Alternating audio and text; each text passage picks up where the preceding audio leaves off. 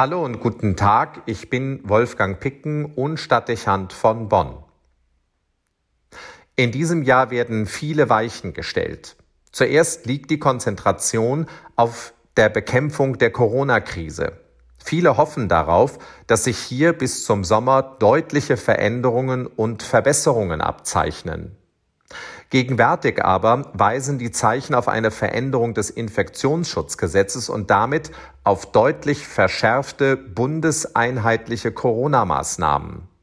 Von einem harten Lockdown ist die Rede und sogar von nächtlichen Ausgangssperren, wenn bestimmte Inzidenzwerte überschritten sind. Ob aber die Entscheidung, zukünftig nicht mehr auf Länderebene, sondern auf Bundesebene agieren zu wollen, wirklich zu angemesseneren Reaktionen führen wird, bleibt ungewiss. Sicher hat die Runde der Ministerpräsidenten mit der Bundesregierung bisher für viel Verwirrung gesorgt und manche angemessene Reaktion verzögert. Aber Maßnahmen, die perspektivisch erst den Bundestag und anschließend den Bundesrat passieren müssen, dürften nicht minder in die Mühlen parteipolitischer Streitereien und wahlstrategischer Überlegungen geraten. Die Corona-Pandemie ist seit Monaten bereits zum entscheidenden Faktor geworden, wenn es darum geht, die Wählergunst nicht zu riskieren. Keiner der Mandatsträger kann es sich leisten, die Stimmung einer genervten Öffentlichkeit gegen sich aufzubringen. Das aber ist schnell der Fall, weil jedwede Entscheidung unpopulär ist. Die zurückliegende Erfahrung, dass Regierungen im Vorteil sind, weil sie als Handelnde erlebt werden und stärker als die Opposition wahrgenommen werden, bezieht sich auf Krisen anderer Art. Eine Dauerbelastung mit so totalem Ausmaß, wie wir sie gegenwärtig erleben, hat es so in der modernen Nachkriegsdemokratie seit dem Zweiten Weltkrieg noch nicht gegeben.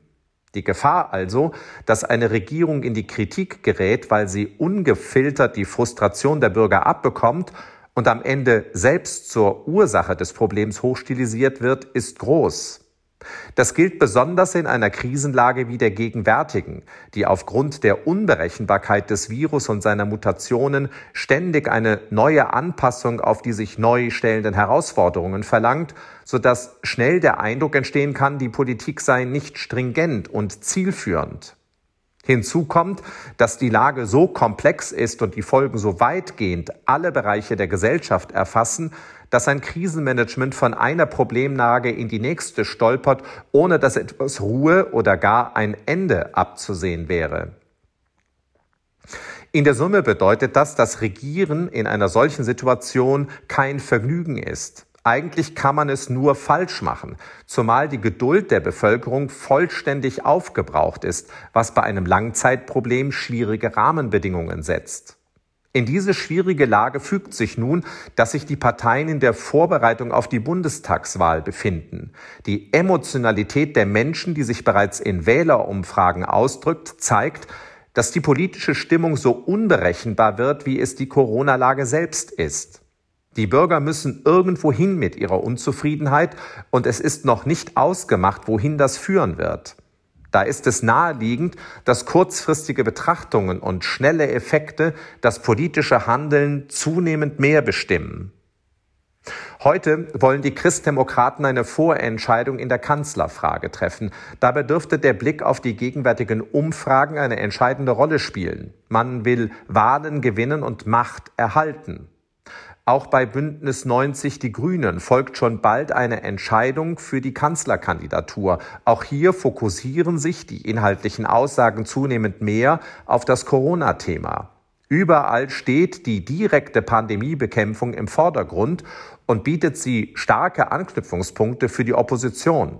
Ob Grüne, FDP oder Linke, die Aussagen werden immer deutlicher und die Diskussion polarisiert. Selbst die AfD hat am Wochenende die Befreiung von der Mundschutzpflicht in ihr Wahlprogramm für die Bundestagswahl aufgenommen. So kritikwürdig die gegenwärtige Regierungspolitik ist, Gerade werden die Weichen für einen Zeitraum gestellt, der nach der unmittelbaren Bedrohungslage ansetzen und fordern wird, die gravierenden Nachwirkungen der Krise zu bewältigen. Dafür wird es eine handlungsfähige und starke Regierung brauchen, die möglichst auf die breite Unterstützung der Bevölkerung vertrauen kann.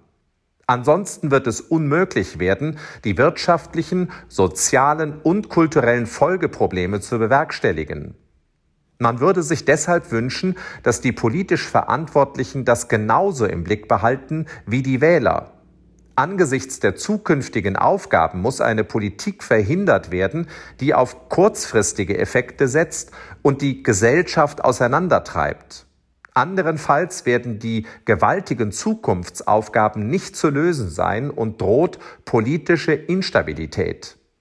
Die großen Parteien sollten deshalb der Versuchung des Augenblicks widerstehen und mit großer Besonnenheit und mit dem Blick auf eine nachhaltige Politik ihre Weichen stellen. Eine Strategie für den Moment wird sich nicht auszahlen. Wolfgang Picken für den Podcast Spitzen aus Kirche und Politik.